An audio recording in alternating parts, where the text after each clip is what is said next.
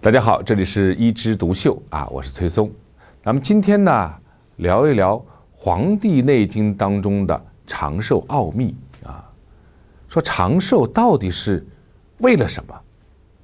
我们先看一下世界卫生组织给出的一个答案，他说人的长寿啊，百分之十五取决于遗传啊，遗传基因好不好？那确实。跟长寿非常有关系啊！如果说你们家老人都是活着九十几岁，那你估计你的命呢肯定也是长的啊！如果家族里面确实有这样那样的慢性疾病的遗传，或者是癌症的家族史，那确实很有可能啊，在生命过程当中就出现了各种问题。还有百分之十呢，取决于社会条件，就是你处在兵荒马乱的年代。还是个和平时期，还是呢有各种的啊冲突啊战乱的发生啊，哎，这对人的寿命也是非常有影响的。还有百分之八呢，取决于医疗条件。哎，其实我们就是说，医疗的保健到底好不好，最多起百分之八的作用啊，因为你到了医院去以后啊，它其实已经在解决你的疾病的问题了。那当然，医疗条件还包括公共卫生啊，公共卫生做得好，哎，整个人群当中的基本的健康的诉求得到满足，哎，它也就比较容易长寿。还有百分之七呢，取决于自然环境，也就是我们自然环境，那是不是得到污染啊？你生活在山清水秀的地方，还生活在各种污染遍布的场所，这对你的健康当然也是大有影响啊。那这样加起来是多少呢？是百分之四十。那还有百分之六十在哪里？百分之六十取决于你的生活方式。那我们今天要讲的是《黄帝内经》当中的长寿的奥秘。那我们就要翻开《黄帝内经》，看其中的一篇叫《上古天真论》。这里面的黄帝和岐伯通过对答的方式啊，他在跟你娓娓道来。他说：“上古之人，其知道者何以术数法于阴阳？啊，古人呢比较崇古，上古最好。上古的人呢，他们怎么办呢？他知道自然规律的时候呢，他就会合乎自然规律啊，合于术数法于阴阳。食饮有节啊，他说了，这是生活方式吗？啊，就是生活方式。吃东西、喝水、喝各种饮料要有节制，食饮有节。”啊，原来生活方式首先是要节制，起居有常，起居也要有规律啊，要有个常态啊。你不能今天是晚上十点睡，明天是十二点睡，后天是啊凌晨两点睡啊，叫起居有常。还有什么？不忘坐劳，这个劳呢是劳动的劳，忘是妄加评论的忘，也就是说不要经常的啊不合道理的去什么。去把自己透支，去劳累自己的身体和身心。接下来他写道：“故形与神俱啊，可以度百岁乃去。”哦，原来要活到一百岁啊！他要知道自然规律，合于术数，法于阴阳啊！他要知道什么呢？他要知道自己的生活要有规律，要食饮有节，起居有常，不忘坐牢。那如果不是像刚才那么说的，人们是怎么做的呢？结果你发现啊，几千年之前说的那些行为啊，和现在一模一样，好像就在说今天。他说：“今时之人不然也，以酒为浆，以妄为常，醉以入房，以欲耗竭其精，以耗散其真。”什么意思？他说，他们把喝酒、喝饮料不喝水，以为这是一个最好的事情啊，喝了太多的酒，以妄。为常，以为这些作息规律不正常啊，中午醒，半夜不睡，然后呢，通宵的玩乐是一种常态。醉已入房啊，欲耗竭其精，欲耗散其真。虽然我们现在不再强调说啊啊性生活了以后啊会怎么样，把我的身体伤害啊，适度的性生活还是很好的。但是醉已入房肯定是不好的，喝醉了酒啊，行房事。哪怕从优生优育的角度上说，这个孩子肯定有问题了啊！你这时候只知道自己的快乐啊，把自己的真气、把自己的肾精全部耗竭，肯定是不当的。不知持满，不失欲神，不知道把自己呢应该保护啊，不要让自己老是空虚的状态。哎，我们要把自己的精神和身心呢，应该怎么样满一点啊？要时时呢去哎调理自己的精神。但是你不不调理怎么办呢？啊，只知道现在快乐，与物快其心，溺于生乐，就只知道现在的快乐，而什么呢？和我们的养生之道造成的快乐呢，相左相悖。起居无常，故半百而衰；作息没有规律，所以这样的行为啊，不管是古代还是现代，半百就会衰老。哎，这样一个一正一反的两段话，你可以看出来，他是不是就说，真正的你们自己的生活方式、生活的作息这些是自己能够控制的。这个百分之六十，如果你做不到的话，半百而衰。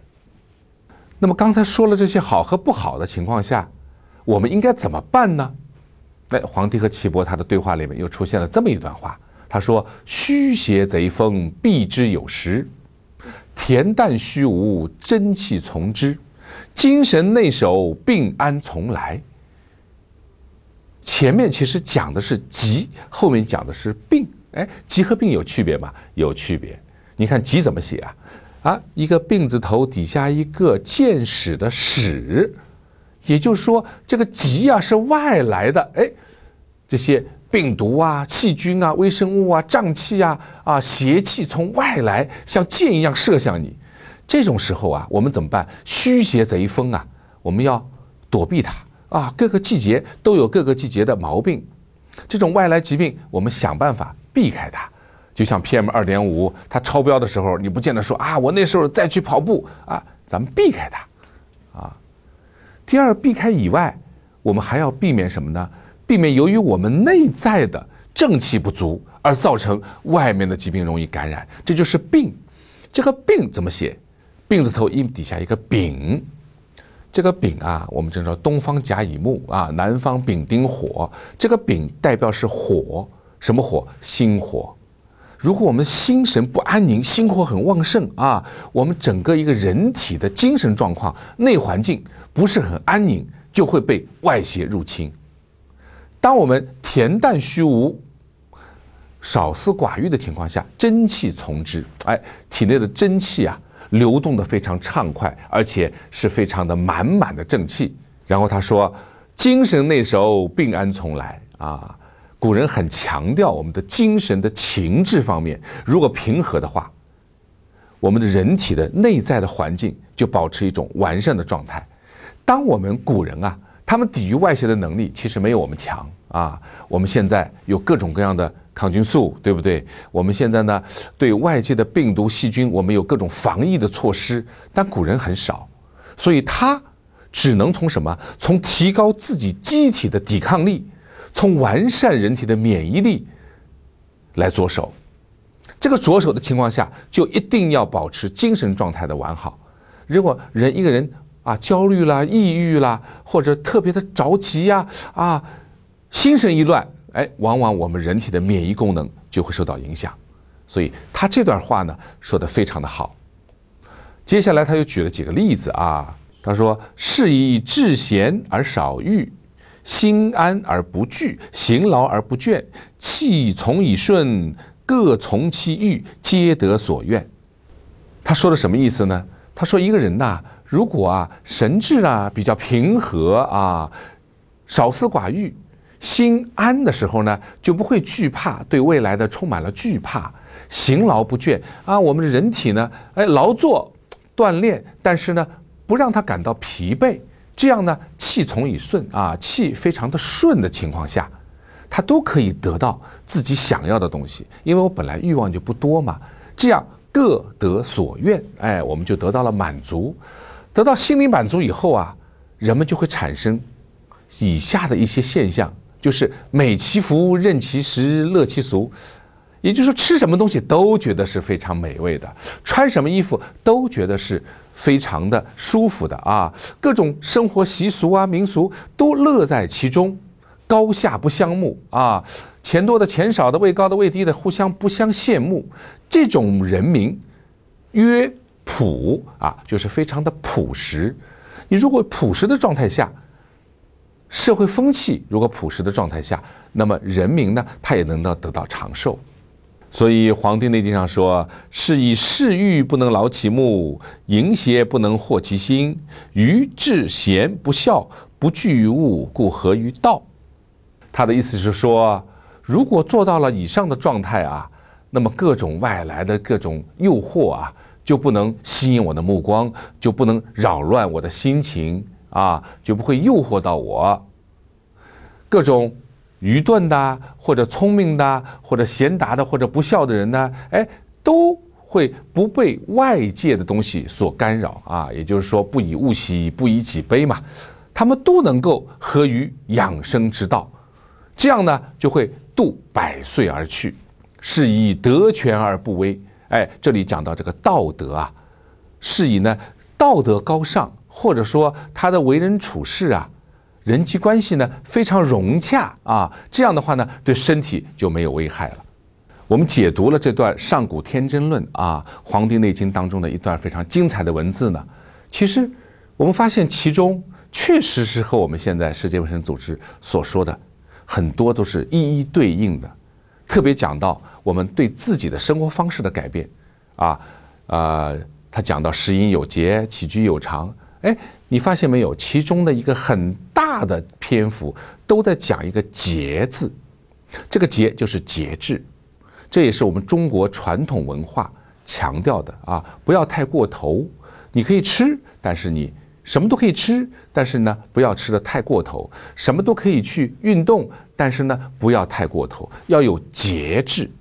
我觉得中医文化里面还有一个字也蛮重要的，就是“顺”，顺应自然。啊，它该来的时候，哎，就来；该走的时候就走。啊，如果大自然是这样的变化，那你要顺着它的变化，春夏秋冬来做自身的一个调理，顺应自然，天人相应嘛。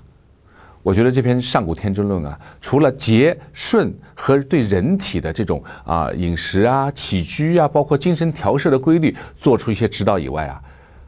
很重要的，它是对人和社会的关系、社会整个状态和健康的关系，也做出了很多的这些引领性的东西。他说要少思寡欲啊，不要拼命的追求各种的欲望，要懂得知足常乐。我觉得这也是我们现代社会的人和我们现代社会所应该去追求的一种方向。只有这样，社会在发展的同时，我们人类的健康才能得到保全。